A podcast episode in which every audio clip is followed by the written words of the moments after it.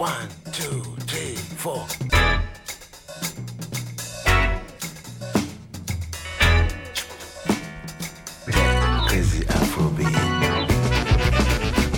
Radio Django, le grand direct, 18-19h.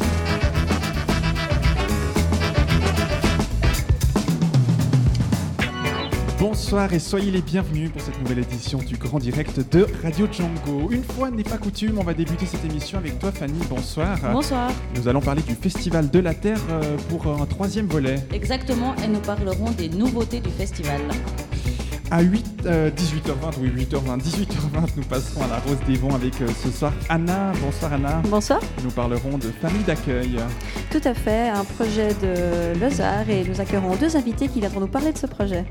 Aujourd'hui, euh, le 3 mai, c'est la journée de la liberté de la presse. Daniel, nous allons euh, en parler avec la Fondation Hirondelle. Alors oui, c'est euh, une journée qui vise à encourager des initiatives en faveur de la liberté de la presse, mais c'est aussi euh, l'occasion pour les acteurs concernés de rappeler que la liberté de presse est un droit qu'il faut sans relâche protéger et aussi renforcer.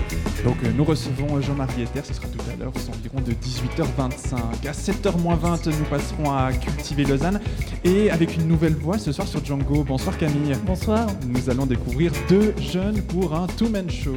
Exactement, ce soir nous accueillons Renaud de Vargas qui nous parlera de son nouveau spectacle.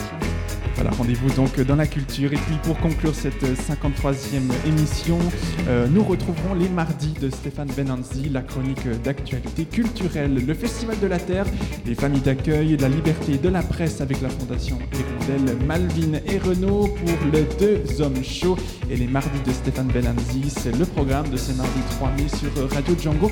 Émission à suivre comme chaque semaine en direct et en public de Pôle Sud ou à écouter sur radio.django.fm. Je suis Fabien, je vous accompagne jusqu'à 19h. Soyez les bienvenus.